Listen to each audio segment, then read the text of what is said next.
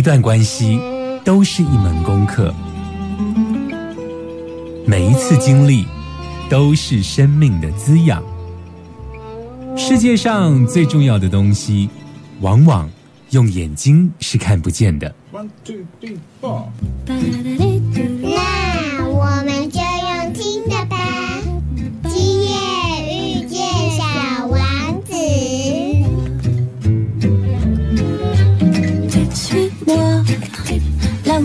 où je sais souvent, suis-moi. Et si je suis pas, suis-moi, là où je suis beau. Suis-moi, on y est presque, suis-moi. Là où rien ne presse, suis-moi. Et voilà que nous y voilà. Ta-da-di-dou-dou.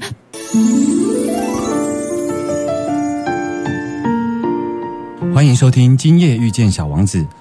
周六晚上八点，周日晚上九点会准时在 FM 九九点一大千电台与你相遇。我是阿光。我想听众朋友如果有固定在听阿光的节目哦，都经常会听到阿光在聊许多的身心灵的课程哦。那有些听众朋友就会私讯阿光说啊，什么是灵气呀、什么是塔罗牌啊？甚至都会私讯一些问题来问阿光哦。所以阿光后来就想想说，那阿光身边其实有好多好厉害的老师哦，就是他们都在身心灵各方面都有他们的专长。所以呢，阿光就在想说，是不是来自播一个全新的单元哦？除了我们每周呢要去到不同国家旅行之外，或者是说阿光自己的一些生命小故事，那阿光这次呢特别要来规划这样的单元呢，叫做疗愈大来宾哦，就是这些老师们呢，其实在自己的身心灵工作上面都有他们自己的特色跟专长，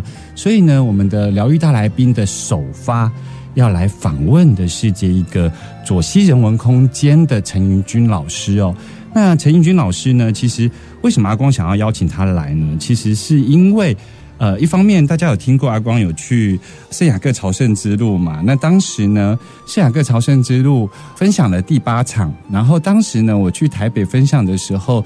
因为从台中上去，所以我呢就是去到了那个会场的时候，看到哇。里头有一个很不一样的氛围，然后有看到一个仙气飘飘的老师哦。那当时呢，阿光就在后面听着这个陈英军老师在上课。那当时他上的课也很酷哦，他上的课叫做玛雅历耶。所以呢，阿光当时就在后面听着听着，对这一个老师充满好奇。后来呢，阿光在了解了他的一个相关的背景之后，发现呐、原来他是一个心理智商的专业工作者哦。这对阿公来讲，其实是一个还蛮特别特别的，嗯，算跨界吧。就是他其实本身呢，著作很多的书籍，然后这个书籍里头很多都是跟我们认识的牌卡有关哦。那陈君老师如何呢？就是运用他自己智商专业的知能，然后能够呢运用牌卡作为工具哦，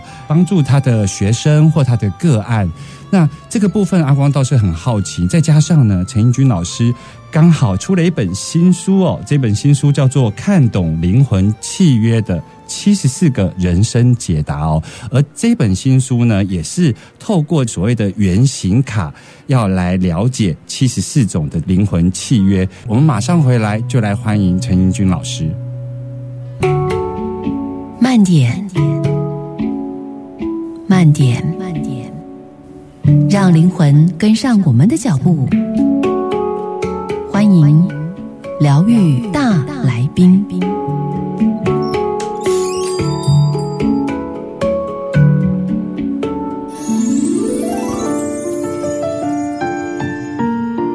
欢迎回来 FM 九九点一大千电台，今夜遇见小王子，我是阿光哦。阿光在今天的节目当中呢，就是首发大来宾，其实是要邀请左西人文空间的陈英君老师。Hello，英君老师。Hello，各位朋友们，大家好，我是英君。英君老师，先恭喜你哦！你最近出了一本新书哦，这本书叫做《看懂灵魂契约的七十四个人生解答》哦。但其实这本书哦，书名听起来好像听众朋友可能没有办法马上的知道这本书在写些什么。但其实这本书其实是你这么多年来有关于所谓的运用这种牌卡的工具，然后运用你自己本身的智商的专业背景，可以说是你自己的实务经验集结成书哦。但里头有提到一个牌卡叫做原型卡哦，是不是可以跟听众朋友解释一下什么是原型卡？原型卡它本身是一个荣格心理学的理论架构去发展出来的一个系统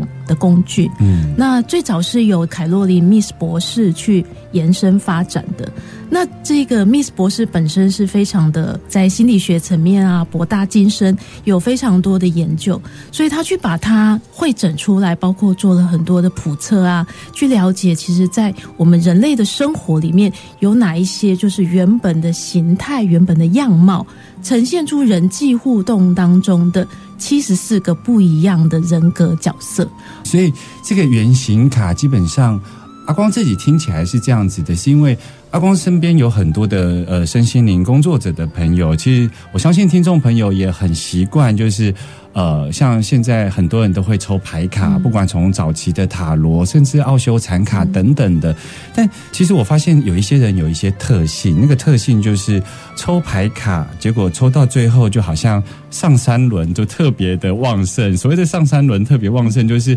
抽到最后好像就变成好像呃飞飞的，就是他们并没有。很根植于大地。那你刚刚提到原型卡，基本上是源自于心理大师荣格的这样子的概念哦。所以，嗯，我觉得这样就很特别。他把塔罗牌这样子，或是原型卡，把牌卡这种东西有把它统一结构化，所以在你的智商领域里头，让你能够更得心应手的去做这方面的结合，而不是好像。每个人都用他自己的方式来解释，就是说，他最后还是会上升到一个原型的概念，然后从那个原型概念之后再下降来出发，可以避免掉很多人在解读的过程中可能落入了个人的情绪啊，或者是个人的生命经验。但是我又在书里头看到有一句你特别的说明，就是你认为在使用牌卡上面，你认为从图像跟直觉上面来进手。就是入手，这其实是一个你非常推荐的方式。那你怎么去理解直觉的解牌方式，跟要回到那个原型概念里头的具体内涵？主要是因为我自己本身的背景是智商心理师的训练哦，所以其实我是非常强调在跟个案、跟当事人对话的过程当中，是提供一个空间。嗯，所以我是用这个牌卡工具，好像当做一个钩子。呃，在这个对话的时候，开启这个入门。那但是打开这个门之后呢，我其实是不会有太多的先入为主的去定义说，诶，你抽到这个牌就是怎么样啊？你金马德西安娜这样子哈，就是我不会用这种论断跟所谓的比较是呃命理占卜式的方式来认定一个人，去把它标签说你一定会发生什么样的结论的结果。而是用一种引导的方式，透过牌卡，我希望跟他有更多的对话。所以刚刚提到的，就是我会在这里多问他一些感受。嗯，你看到这一张牌有什么样的感觉？那你现在浮现上来的直觉，或者是画面，甚至你现在在此时此刻，你想到什么样的人，想到什么样的事情，或者是什么样的场景，在你内在浮现上来？所以，如果是跟个案有机会去对话的话，我就会在这里多停留，嗯，让这个空间可以打开，那它就会有更多的东西会冒出来。那它提供给我的素材跟这些线索，就可以让我去连接哦，跟这个牌卡之间有什么样的呼应之处？那我的角色最重要的就是做一个串联者，嗯，我把他的这个生命故事，或者是把它发生的这个人事、实地物的场景。透过牌卡的这个钩子的引导，我成为一个桥梁的串接，嗯，那让对话可以更加流畅。那如果是回到自己本身，自己在抽牌的时候，其实我也蛮鼓励我的学生或者是牌卡的使用者，就是在抽牌的时候的第一个反应哦，不要急着先去翻书里面的说明，或者是呃，像有一些牌卡它会有解答或者是说明书哦。我觉得是不用先急着去翻，而是允许自己在这个最珍贵的时刻，就是翻开牌卡的那个第一个瞬间，我们停留一下下，先问你自己：我看到这一张牌，我的第一个浮现出来的直觉是什么？嗯无论是哇塞，妈呀，也太准了吧，或者是我的天啊，怎么会是你？哦，真不想面对，或者是很想要把牌塞回去说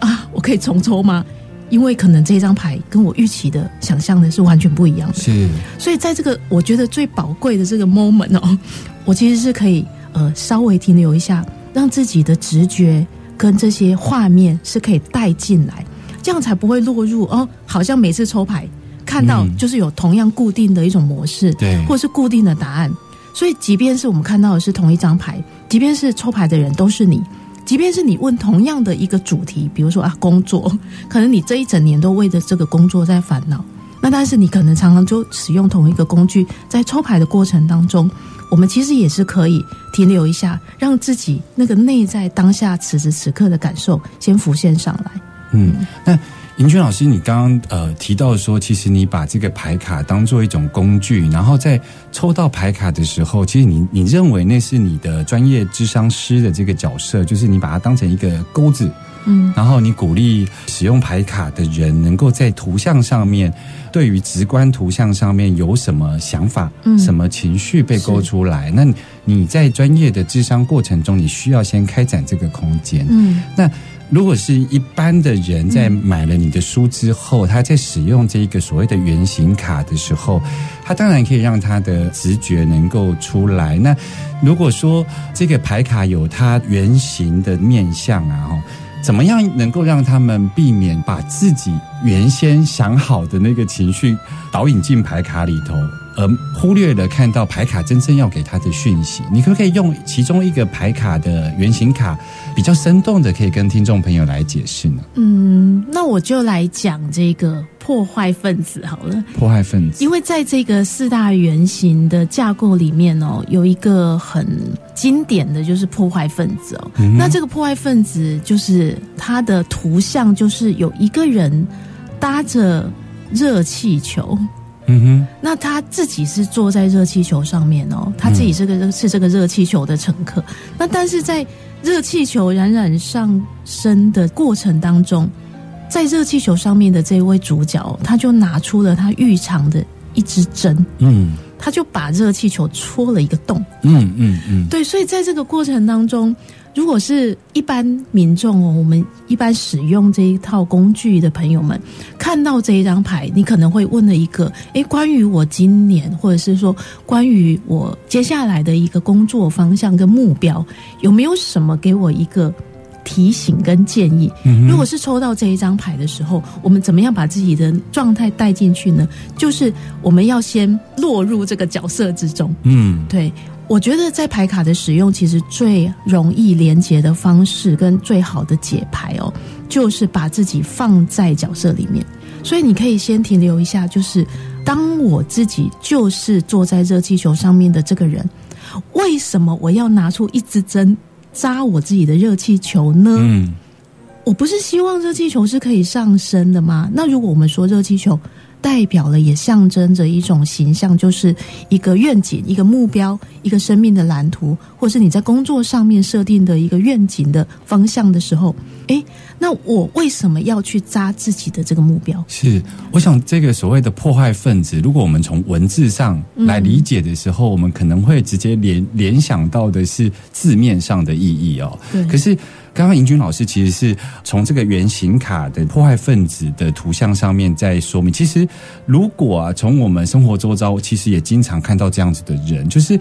他们总是很努力，但是他们总是在快要成功的时候，自己不相信自己会成功，而且他会不断的重复在不同的类型上面，包括他可能在求学阶段的考试也好，或工作也好，他们总是在最后的时候不相信自己值得拥有这样子的一个成功模式。所以，的确在阿光的周遭有很多这样子的人哦，很多这样子的原型的人，但是呢，我们很难。直接联想到破坏分子，所以的确也回应了尹军老师所说的，就是可能也不要一下子就是去看那个牌卡的解释，不然你从这个破坏分子很难去理解，原来你心里头的那个坎，觉得自己不值得成功的这个坎，嗯，其实是你偷偷的拿起那个针，然后去扎的那一个你想要缓缓升空的热气球，对不对？回来要再跟尹军老师聊更多有关于原型卡的运用理论哦，马上回来。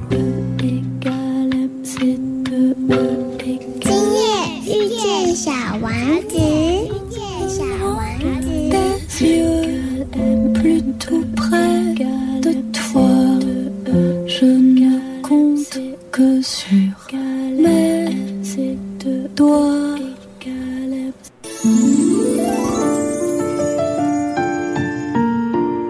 欢迎回来 FM 九九点一大千电台，今夜遇见小王子，我是阿光哦。阿光呢的节目内容呢，在 Pocket 的平台上面都可以收听得到，只要你能够搜寻关键字“今夜遇见小王子”哦，然后你就可以在不同的平台，不管是 Apple Pocket、Google Pocket、Spotify 或上 o n KKBox。都可以听到我们精彩的节目内容哦。不过也请听众朋友要记得订阅、评分，还有分享给你的亲朋好友哦。那我们很快的要回到我们今天的主题哦。今天的主题。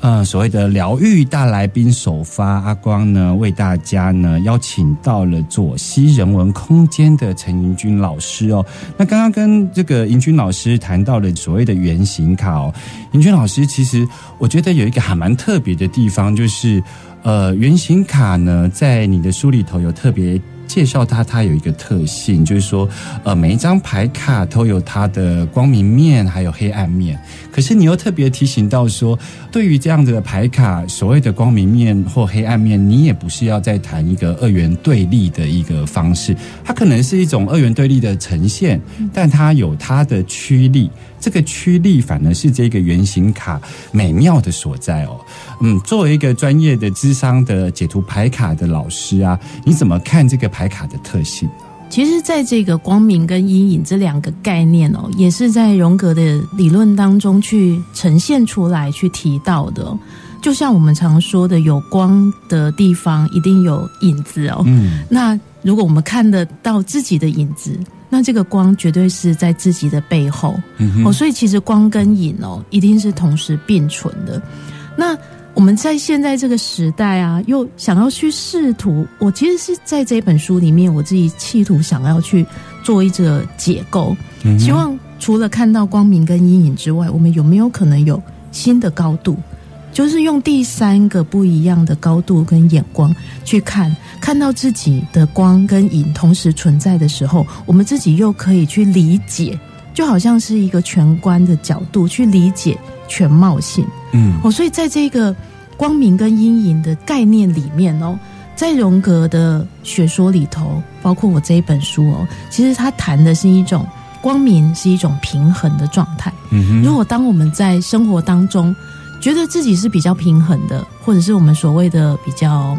在身心灵很喜欢用一个词叫比较合一，嗯，或者是比较整合、比较和谐。嗯，如果你感觉自己是比较和谐，或者是像在奇迹课程里面谈的，我们感觉自己是比较平安的，嗯，对。如果是在这样的状态的时候，我们就会说自己是比较偏向。光明面的，嗯，因为你自己感觉到好像平衡的状态会比较多。那如果你自己可能在某一种原型的人格特质的展现里面是比较太超过了哦，就是有太多那样子的一种行为方式，比如说过度上瘾哦，对，那你可能会过度耗能，太多的一种状态，我们就是比较是在一种失衡的现象。嗯，那当然阴影面也有一种。特征就是，可能你在那一个特质里面是太少的，应该要投入的时候没有投入，可能就是毫无血色啊，没有热情啊，冷冰冰啊，像这样的状态，就是可能在那样子的一种平衡的状态，又落入了一种太少的现象。所以太多或太少，其实就是一种失衡哦。嗯，那这种失衡就是会把它比较放在所谓的阴影的面相。嗯。那为什么是叫做阴影呢？有一些听众可能会误会，以为阴影就是那种我们内在的这种创伤啊，或者是过去比较不为人知的这一面，我们才会把它叫做阴影。但在这一本书的概念这个系统里面，我自己会认为阴影它就是一种比较不平衡的状态。我会希望是比较用中性的方式来去理解它。我想用一个听众朋友或使用牌卡的人的一个普遍的习性，再重新问这个问题，就是说，比方说我现在如果正在热恋中，然后我抽到了一张牌卡哦。它其实我很容易看到它的光明面，因为我觉得它很符合我现在狂喜的状态，你知道吗？可是我现在如果在失恋中，我又抽到了同一张卡的时候，我很容易去认同那个阴暗面呢。所以，如果呃，像您在协助个案的使用牌卡上面，如果他看到的同样是。同一个人哦，他在就是热恋，跟他在失恋的时候，他很习惯去看到了不同面相。那你会怎么样协助他，能够找到能够帮忙他在这一个情绪反应，或是在这样子的课题里头，找到那一个觉知觉察的洞见呢？嗯，我觉得这是一个很多人也很想了解的问题哦，就是在自己在不同的状态，即便抽到同一张卡，为什么会有这么不同的心境？嗯，那但是。坦白说，这就是我一直这么喜欢排卡工具的原因。嗯，因为它随时随地是千变万化，它随时随地都在反映我们那个当下。嗯，所以你就算是看到太阳哦，不同的人看到太阳会有完全不同的感受哦。是，就是有的人就会觉得啊，天哪，好孤单哦！为什么好孤单？因为只有一颗太阳。我就会觉得哇，天哪，好孤单哦，哦。旁边都没有月亮啊，或者是没有众星拱月。对啊，众星拱月啊，星星很多，整片繁星哦。所以有的人就会觉得好孤单哦，那有的人就会觉得天啊，好刺眼哦。嗯，对，赶快拿个墨镜来吧，因为有可能他现在失恋，有没有？看到别人 放闪出双入对放闪，就会觉得啊，很刺眼。所以其实是一样的状态哦。我们生活当中处处充满了象征，嗯，那完全是看。我们自己的内在什么东西被勾出来？嗯，什么东西是投射出来了？这才是牌卡真正呃是可以把它当做是镜子一样的好朋友来协助我们的。嗯，所以如果回到刚才那种热恋跟失恋的这种主题的情境来看哦，对啊，因为圆形卡里面就有一张恋人牌。嗯，对，这个恋人牌它就是非常的经典，就是。无论你现在是在什么样的心情状态，你看到这一张恋人牌，你一定都会勾动你的经验。嗯，无论是现在此刻的经验，或者是接下来你对生命的期望、关系的期望，或者是过去的创伤或甜蜜的经验，完全都会被反映出来。听起来像修炼的万用卡。对，所以我就觉得牌卡它是一个很好的镜子哦，因为我们常常。透过牌卡来做自我检测，对，所以看到这一张牌卡出现在我们面前的时候，我们就可以问问自己：哎，我现在最关心的，可能我刚刚所提问的这件事，因为他有可能不一定是问爱情哦，嗯，他有可能是问工作，嗯，他抽到这一张牌的时候，其实是可以用一个比较提问的方式来问自己：是说我对于工作我有热情吗？嗯，我有把工作像恋爱一样，把我的爱。的投注是滋养的能量，是放在我的工作上吗？还是其实就好像充满的愤怒，或者是职场上跟上司的关系？对，职场上跟上司的关系，或者是说同事之间的关系，我有同事爱吗？我对这个工作，或者是我对于我的老板。我是有带着一份爱在互动的吗？还是其实我是充满了像恋人的阴影面呢？因为嫉妒啊，为什么同事都有得到老板的爱跟关注？嗯，但我没有，我就吃醋、嫉妒。所有在恋人的关系当中会发生所有的这种内在的滴滴答答、小奸小恶，全部跑出来了。嗯，对，我想这就是使用牌卡觉得最美妙，也是心法。就是说，我觉得尹军老师这本书其实是把某些使用牌卡的心法给写出来，它不只是一个技能上面的一个工具书。我觉得这个就是心法，但这个心法其实是有一些理论基础的。因为我们在实物经验上面，经常会无论你使用什么样的一个身心灵的工具，尤其是牌卡，都很容易像我们会听到。我相信明君老师也会在个案的智商上面会有。我的天呐，我的头皮发麻，为什么会这么如实的呈现我的这种目前正在进行的这个经验哦？那这个背后其实是有一个理论基础，就是龙格谈的共识性哦，是不是可以花一点点时间跟大家来聊聊这个共识性？因为整个身心灵界啊，其实真的都在经验这个共识性，但是不是每个人都理解共识性是什么？对，荣格在一九五二年的时候，他有提出哦，这个用共识性的学说的补充版哦，他认为其实在这个世界上的不只是物质实相本身会有这些巧合的发生哦，嗯而是在可能我们看不到的层面，我们内在的层面，包括精神层面、灵性层面，其实都会跟物质世界有一些同频共振。那在这个共识性的现象里面哦，它讲的一个更白话的一个名词的定义，其实共识本身就是一个时间同时性的概念。嗯所以时间同时性，我们来解释它的话，我们就会说有一个 A 的现象跟一个 B 的现象，这两个现象同时发生，嗯而且还有一个条件哦。这两个现象同时发生的时候，它这两个状态里面一定要找到一个可以诠释他们彼此的关联性的一个意义。嗯如果这两个现象没有意义跟没有任何关联可解释，没有关联可言的话，这就只是一个发生而已，嗯它就不叫共识。嗯哦，所以如果运用在牌卡上面，我们会说，我们内在的心理状态，如果先把它假定它就是 A，嗯我们内在的心理状态可能发生的事情、生命故事、过去的经验，或者是此刻当下正在经历的所有的一切，这个是一个 A 现象。那我们带着这个 A 现象哦，这个当事人哦来抽牌，抽到的一张牌卡，翻开牌卡的这个时刻，这个牌的本身跟画面本身，我们就把它当做 B。嗯所以这个 A 跟这个 B 两者之间产生了一种有意义的连结。嗯哦，那我们可能在心理学上面，我们就会说，我们自己会开始找对号入座啊，嗯我们会开始做所谓的投射。嗯那这个本身，我们开始去理解它这两件事情有意义的连接的时候，这就叫做共识。嗯所以我们会说，牌卡不可能不准哦。因为如果是照共识性的概念是，你抽到的牌就一定会是你符合现在当下你的状态的牌，嗯不是你的牌这辈子都抽不到哦。所以共识性其实不是一个客观上好像刚好发生的巧合，它其实最重要的心法是来自于你在理解这样子的一个讯息的时候，你看到它其中的关联性，甚至于它里头有意义的连接哦。我想这个部分会是在解读牌卡里头非常重要的一个呃心法上的理解哦。我们马上回来跟大家聊更多有关于共识性。égale M, c'est 2 E égale 今夜遇见小王子，遇见小王子。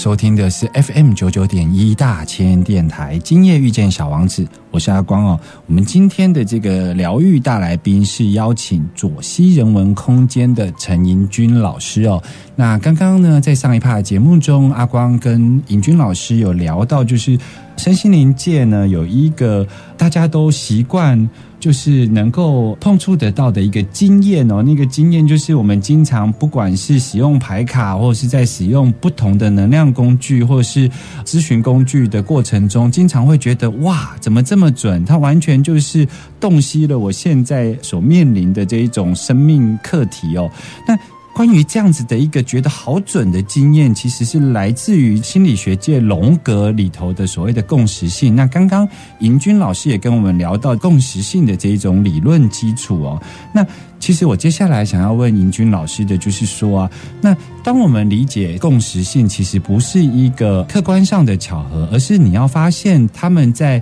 不同的讯息上面同时发生的时候，它这个里头有意义的连结是什么？关于能够发现或洞见有意义的连结这件事情哦，其实就是一种，嗯，你要处在一种临在。或者是你必须要有保持某种觉知的状态，比较有办法去搜寻到那个有意义的临在或那个有意义的连接哦。这个部分你怎么看？如果在阅读你这本书的时候，在使用牌卡的时候，他应该要如何把它当做一种自我探索的历程，然后并且能够发现这里头的共识性呢？我觉得这是一个很重要的自我修炼的一个关键哦。最重要的就是你要能够在你的日常生活当中去辨识的出来。嗯，对。如果你自己没有能够有意识的去辨识出你现在正在经验什么，嗯，你现在内在正在发生什么，那我就会认为你可能就比较没有跟自己在一起。嗯，所以我们常常说安顿哦，对，就是我我很喜欢这两个字哦。你如何安顿自己？其实那个安顿就是在此时此刻，你回到自己，甚至我们讲的更落实一点，就是回到自己的身体，跟你的身体同在。你就会开始感觉到有一种比较临在，或者比较扎根的感觉的时候，其实一切的状态，你的内心、你的头脑也就会变得比较清明。对。那当你比较扎根的时候，你回到你自己，回到你的心，你就可以更多的时间，或者是更多的状态，是你能够与自己内心的感受、想法。有更多的碰触，是你可能面对了一个情境，一个愤怒，人与人之间的一个冲突、口角，任何生活当中喜怒哀乐的发生的时候，你就会有更多的空白，是停下来问你自己的心，或者是问你的身体：我现在身体感觉怎么了？我的心怎么了？我现在这个为什么勾动或引发我现在的情绪？嗯。其实我觉得我也是非常佩服尹军老师哦，就是说你可以把牌卡当做一种智商工具，然后结合你自己在智商专业的这种理论，然后再协助个案哦。因为我觉得这也是这本书非常重要的一个意义，就是说一般啊个案来到你面前，或学生来到你面前。他们有时候连说明自己的问题都很难哦，因为他可能被这个真正他要面对的这个问题的情绪所包围。比方说失恋，其实一种客观的描述，但是他可能有一些人是讲完说他失恋了，然后就用哭来表达了，他其实没有办法真正讲到感受。可是我们也很怕一种个案，其实是。他绕来绕去都没有办法讲到问题的核心，啊，这就是圆形卡非常重要的，就是当他抽到那个牌卡的时候，他就直接拉到了那个圆形的那个位置上面，那透过你就是展开那个空间来理解他正在经历什么样的历程哦。是，那所以这个圆形卡的使用啊。我其实主要想要问的是，其实我觉得虽然看起来像跨界，可是你跟一般的身心灵工作者在帮人家解读牌卡有非常不一样的地方，是因为你有专业的心理的这个训练背景嘛，哈。那当你回到所谓的传统的心理智商界的时候，他们怎么看你？因为我知道你其实是从。十三年前就在台中，对，就成立了左西人文空间哦，然后就从事了用你的专业的智商能力，然后又以身心灵工作的面向在呈现哦，在这么长的日子里头，你怎么看你这样子的一个跨界也好，或者是你怎么看你这样的定位呢？坦白说，我自己在智商的这个。主流里面哦，应该我算是比较边缘人。是，对。那我自己内在也会有一些挣扎，就是一开始要做这件事，可能也会有一些自我评价，就会觉得，哎，自己是不是不伦不类啊？或者是说，是不是要做一个比较正统的一个心理师的服务等等哦？那但是我心里面又觉得，其实我非常非常喜欢排卡工具，可以协助人。嗯，所以当一开始我在推广的时候，那时候其实，在台湾还蛮少人在使用这些工具哦。对，所以我就跑非常多的学校，然后甚至包括各个社会福利单位，去对心理师、社工人员、辅导人员，甚至包括就业服务人员，我都到处去做分享。嗯。反倒是从他们的回馈里面告诉我说：“哇，天哪，这个真的太好用了！因为跟青少年工作、跟中辍生工作、跟孩子工作、跟这些非自愿个案工作的时候，这些工具真的太棒了。嗯，就而不是很严肃的坐下来说来说，你发生什么？对对 对，因为青少年都非常抗拒，然后讲半天没感觉，不要再问我了，你们都一样坏人，这样就是而不是用一种敌对的方式，而是哎，我今天有带一个好玩的，你要不要来抽抽看？我们来一起来好奇你内心发生什么。那反倒是这些专业工作者给我这些回馈的时候，我就发现，哎，这好像是一条可以走的路哦，所以就一直支持我到现在哦，这么多年，然后我就发现，其实专业工作里面加入更多的火花，对，加入更多好玩的东西，对，然后可以让自己的生命，让自己的工作变得有趣。对，其实尹军老师，我觉得听起来比较像是这样，就是说，如果有在听《今夜遇见小王子》的听众朋友。都经常听到一个字眼，那个字眼叫灵性出柜，就是说我们这个社会上有很多的各行各业，然后有各行各业的专业工作者。但是呢，关于自己有感觉这件事情，比方说你对牌卡有感觉，其实很多人是不敢把自己有感觉的东西带到他自己的专业上面去，然后于是他在他的生活面向就会变成两个不完整的切割。那像阿光有一集专门在谈灵性出柜，就是说无论我在政治界服务，或者我自己现在作为一个电台的 DJ，我总是把我自己认为接收到有意义的讯息，我试着跟我的周遭朋友很。自然的讲，因为我不是为了成就自己成为某种大师的形象，可它就是真实发生在我的生命经验里头啊。所以你敢不敢把你的生命经验里头觉得有意思的事情放在你的专业工作上面？而我觉得银军老师做了一个非常好的示范，而且一路下来这十三年，其实关于牌卡的书著作了非常多本，对不对？那其实呢，我觉得银军老师其实有著作了非常多的书，其实很值得。再邀请尹军老师再来上我们的节目哦，因为时间的关系，时间过得很快哦，所以是不是之后还有机会邀请尹军老师来跟我们聊聊其他的这个身心灵工作的一个面向跟领域呢？是，就是我自己喜欢的系统非常多，然后也我自己东方西方啊也都有学习哦，所以如果有未来有机会，也有这个荣幸可以持续的跟更多朋友们来做分享的话，非常开心。一定一定会邀请。尹俊老师，我想时间过得很快哦，在最后的一点时间，一样照往例，阿光要跟大家分享小王子的话语，对不对？小王子说：“你在你的玫瑰花身上所耗费的时间，使得你的玫瑰花变得如此重要。”我们下周见喽，拜拜。